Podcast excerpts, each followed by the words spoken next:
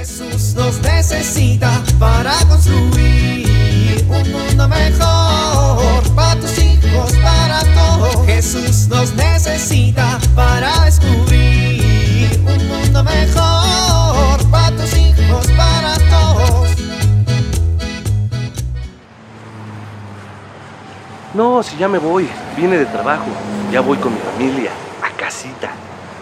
Ay, cuánto tránsito. ¿Sabe qué? Oríguese ahí donde pueda. Me voy corriendo. Mi camión sale en cinco minutos. Eh, sí, eh, muchas gracias. Tenga. eh, gracias.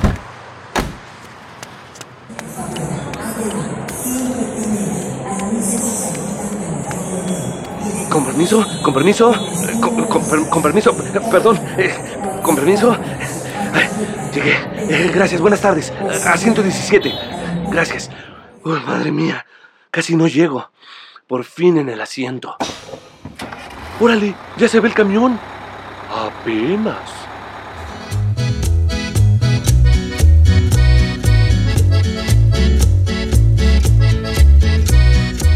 Hola, don Memo.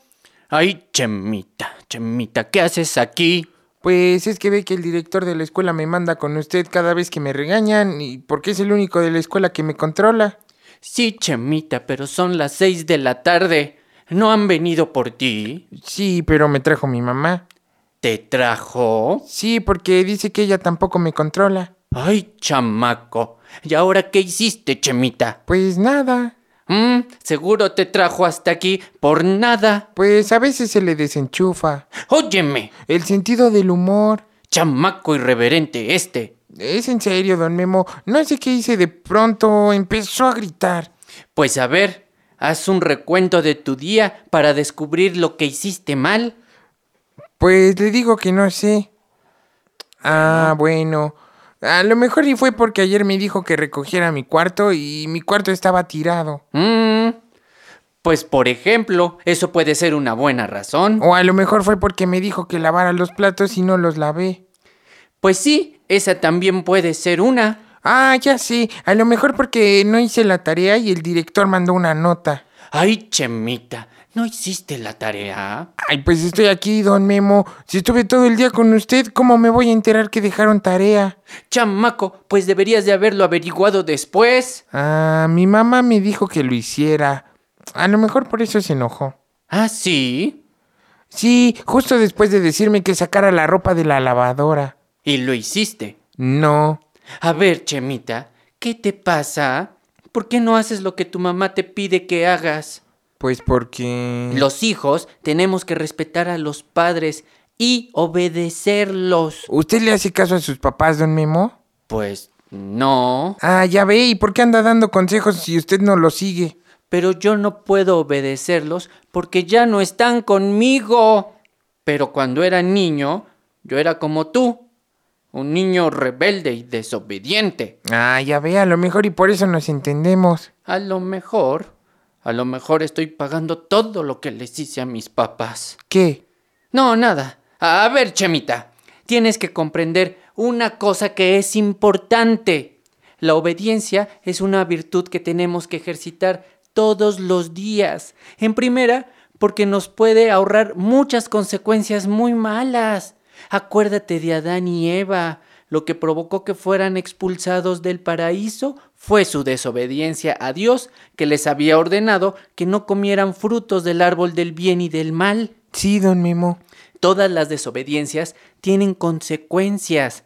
Tenemos que aprender en casa a obedecer a nuestros papás, pero también, Chemita, en casa tenemos que practicar la obediencia a Dios. Así como Adán y Eva sufrieron las consecuencias de su desobediencia, en casa, cuando no obedecemos, tenemos consecuencias. Por ejemplo, ahorita tu casa debe estar toda tirada. Tiene razón, señor don Memo. Las reglas en la casa sirven para que la casa esté en orden, esté limpia y todos los que vivan en ella puedan vivir mejor. Sí, tiene razón, don Memo. Entendido. Bueno, bueno, bueno, pues ayúdame a recoger esta herramienta y a ver qué otra cosa te pongo a hacer. Está bien, don Memo. Y mientras lo haces, espero que reflexiones sobre cómo nuestra vida sería mucho mejor si obedeciéramos. Pues ya que... Pues eso, ¿Qué dijiste? Eh, que sí, don Memo, que vamos a recoger las herramientas. Ay, chamaco de porra. Jesús nos necesita para construir mundo mejor para tus hijos, para todos.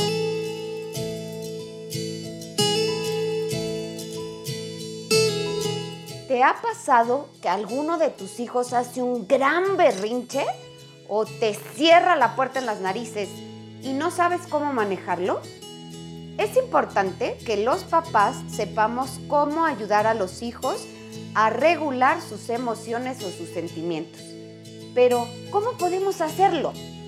Primero, permite que expresen sus sentimientos sin juzgar, corregir ni dar consejos.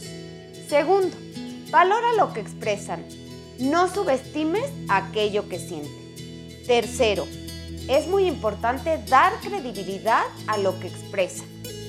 Cuarto, si es pequeño, pídele cuando esté muy enojado, por ejemplo, que haga un dibujo de cómo se siente.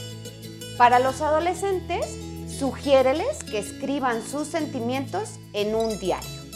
Y por último, enséñales a identificar la emoción con una palabra. Soy Pilar Velasco.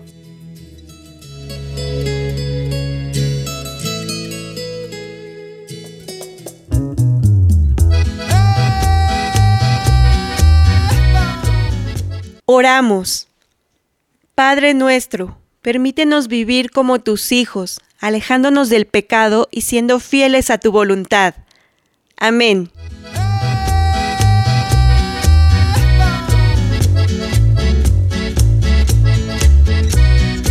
Jesús nos necesita para construir. Vivir en familia. ¿Qué podemos hacer para resistir como familia al pecado? Oremos a la Virgen María para que interceda por nosotros y nos permita vivir la salvación que Jesús nos ha traído.